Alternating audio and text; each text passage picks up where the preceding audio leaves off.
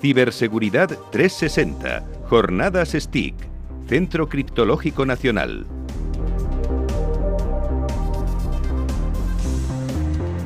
Cuanto menos es más que atractiva el título de la ponencia que Antonio Grimaltos, técnico de la Oficina de Seguridad de la Información de la Consellería de Sanidad eh, Universal y Salud Pública de la Generalitat Valenciana, eh, planteó en estas jornadas STIC o llevarás luto por mí. Y es que eh, uno o se prepara o se pone de luto. Antonio, bienvenido. Hola, muchas gracias. Vaya ponencia, vaya título de ponencia. Además, me han dicho algunas voces que el cordobés apareció también por tu ponencia. Sí, mira, en realidad el, título de la ponencia eh, viene de la versión un poco novelada de la vida de Manuel Benítez que hicieron Dominique Lapierre y Larry Collins.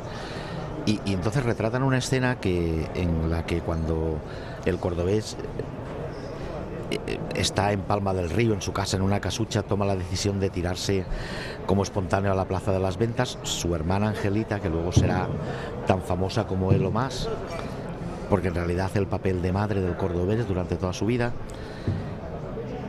le está pidiendo por favor que no salte a la plaza. Y entonces la leyenda cuenta que el cordobés la coge muy suavemente de la barbilla y le dice al oído, Angelita, esta tarde te compro una casa o llevarás luto por mí.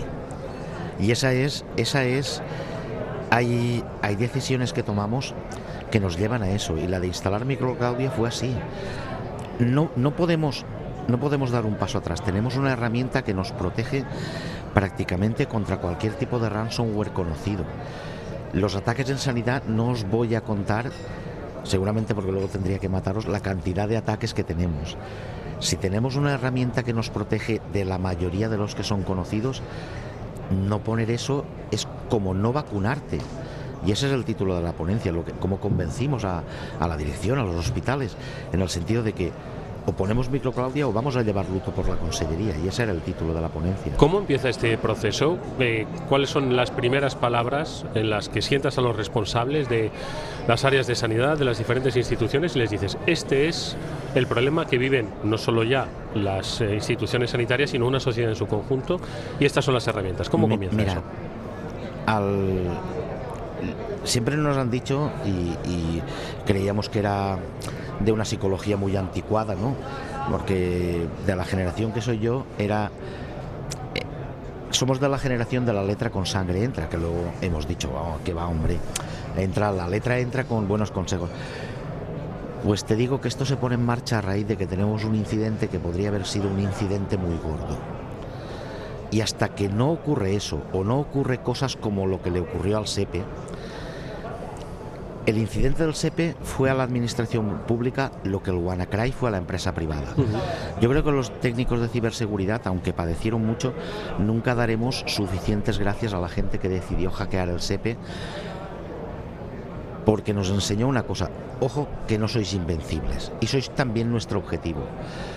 Eso lo juntas con que tú tienes incidentes en tu casa y con que tienes uno que podía haber sido pues del tipo que se colapsa un hospital y no puede dar servicio durante cuatro meses.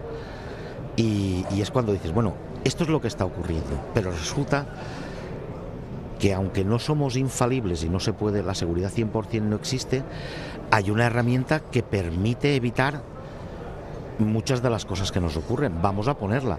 Si estáis diciendo a la gente, oye, vacunaros porque la vacuna, aunque yo no sepa el efecto secundario que a la larga pueda tener, yo sé que es mejor ponértela que no, ponértela.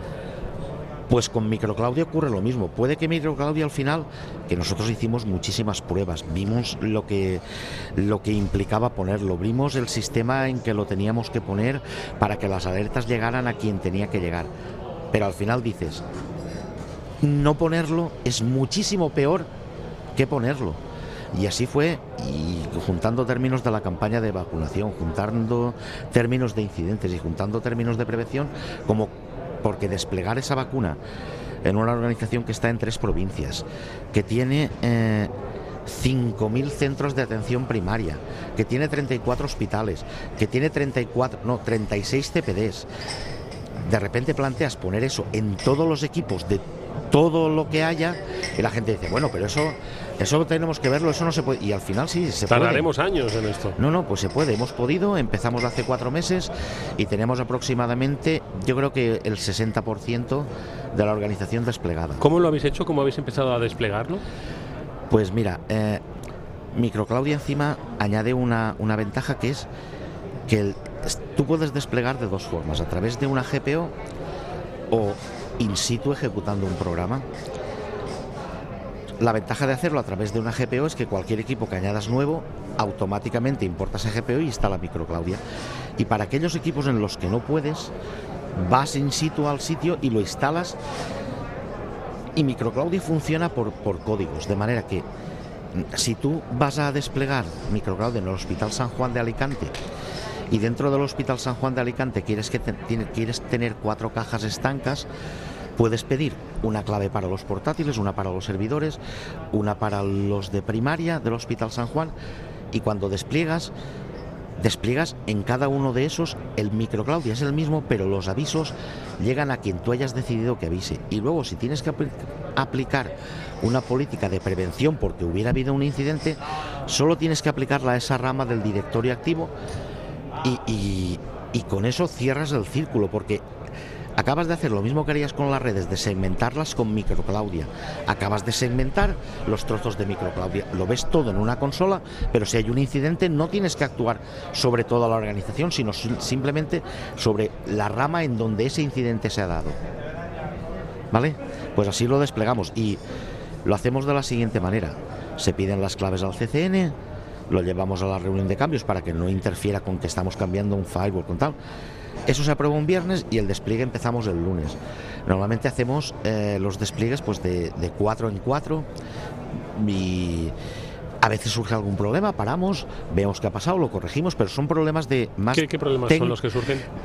Pues que a lo mejor la, consola no se actualiza bien o la instalación ha fallado en alguno porque es una instalación. corrientes. Sí, sí, corrientes, corrientes de los que tendría instalando un programa de contabilidad. No estamos hablando de, de que Microclaudia genere, porque además antes de instalarlo. Nosotros tenemos un parque de pruebas para probar los parches de Microsoft, para probar... Probamos Microclaudia y, y le dimos en la ponencia lo, expliqué, le dimos bastante caña porque en esos ordenadores repetimos las operaciones que serían habitualmente. Crea un paciente, receta una, una medicación, dale una cita, anula una cita, mándalo al especialista, devuélvelo. Y Microclaudia pasó por todo. Quiero decir, no, no, dio ningún problema, hicieras lo que hicieras en Windows 7, en 32, en 64, en Windows 10. Eh, Antonio, ¿y qué es lo que habéis percibido? Eh, estáis en el proceso de instalación, un 60%, que es eh, fantástico, ¿no? El, volumen. Unos 24.000 equipos llevamos. ¿Habéis notado en esos 24.000 equipos, además de esa protección necesaria, ¿no? que es para lo que está destinado Microclaudia, ventajas adicionales? Creo que también las comentaste durante la ponencia. Mira, esas, esas ventajas adicionales se, se centran sobre todo en que yo creo que, que Microclaudia está tan bien hecho que la gente, Microclaudia tiene cosas que yo creo que los, ni los propios programadores lo saben. Mira, el caso más claro es cuando tú tienes Microclaudia, tienes una consola con los equipos en los que está desplegado porque en cada equipo has descargado un agente. Y esa consola te da información sobre la IP del equipo, el nombre del equipo, el sistema operativo que lleva. Al fin y al cabo es un agente que te reporta. Entonces, imagínate que eh, el hospital de Torrevieja era de gestión privada y en un momento dado el Consejo decide que vuelva a ser de gestión pública. Los de, evidentemente, pues al principio un proceso muy amistoso no fue. Vamos a, ser discretos. No es que te oculten información, pero es simplemente que no te la van a dar. Y tú te encuentras con un hospital en el que te han dado las llaves y no sabes lo que hay. Entonces instalamos microclaudia en todo el hospital y a los 20 minutos teníamos el inventario entero. No el inventario no era detallado, pero sabíamos las redes que habían porque nos da la IP. Sabíamos el tipo de equipo, sabíamos los servidores, sabíamos y esa es una, una información que Microclaudia te da. Incluso hay veces, como la información de Microclaudia se actualiza en el momento y reportan cada X tiempo, Puedes hacer un cambio de sistema operativo en tu base de datos, no está reflejado, pero en Microclaudia sí. Se produce un incidente en una IP y no encuentras la IP. No encuentras la IP, a lo mejor porque tu base de datos una base de datos de, más de 100.000 equipos, pues seguramente no está actualizada, pero la de Microclaudia sí. No encuentras el equipo, coges la IP, lo buscas en Microclaudia y sabes perfectamente dónde está el equipo y qué tipo de equipo es. Y esas son ventajas adicionales que nos dio, que nos dio Microclaudia, claro. De, esa posibilidad de buscar, el, el inventario. Nos da un aviso sobre un, en realidad un falso positivo, pero de repente te preguntas por qué ha dado este aviso y te das cuenta que tienes scripts que se crearon hace años que se ejecutan de una manera y no se están ejecutando bien porque están accediendo a tablas Excel con usuarios predeterminados de los que nadie sabe y te, y- y te está reportando información para depurar tu sistema. Y yo creo que esas son las ventajas. Una última cuestión, muy breve, Antonio. Eh, el antes y el después de las personas a las que tuvisteis que convencer, las instituciones que tuvisteis que decirle esto es necesario, ¿cómo piensan ahora? Pues mira, yo, yo creo que por desgracia, al final, antes he dicho la letra con sangrienta, y hay de dos tipos. La gente de los hospitales, que son los que sufren cada día, han visto en Microclaudia un aliado. Y entonces, sí, aunque Microclaudia a veces es pesado en el sentido de los avisos que da, pero sí que entienden que tienen que conocer su lo que está pasando dentro de su hospital. Y en cuanto de ahí para arriba, pues la gente, ah, pues sí hemos puesto Microclaudia. En realidad su opinión de verdad cambiará el día que a través de Microclaudia, y espero que no llegue nunca, paremos un incidente gordo. De verdad espero no tener que usarlo nunca. Pero ese día es porque la gente que está de un determinado nivel para arriba, eh, lo que diríamos, pues lo que son cargos más políticos. Porque la administración pública se compone de funcionarios públicos y de cargos y de cargos políticos. Pues los cargos políticos no toman esa conciencia hasta que no se ven inmersos. Y al final es lo que decimos muchas veces.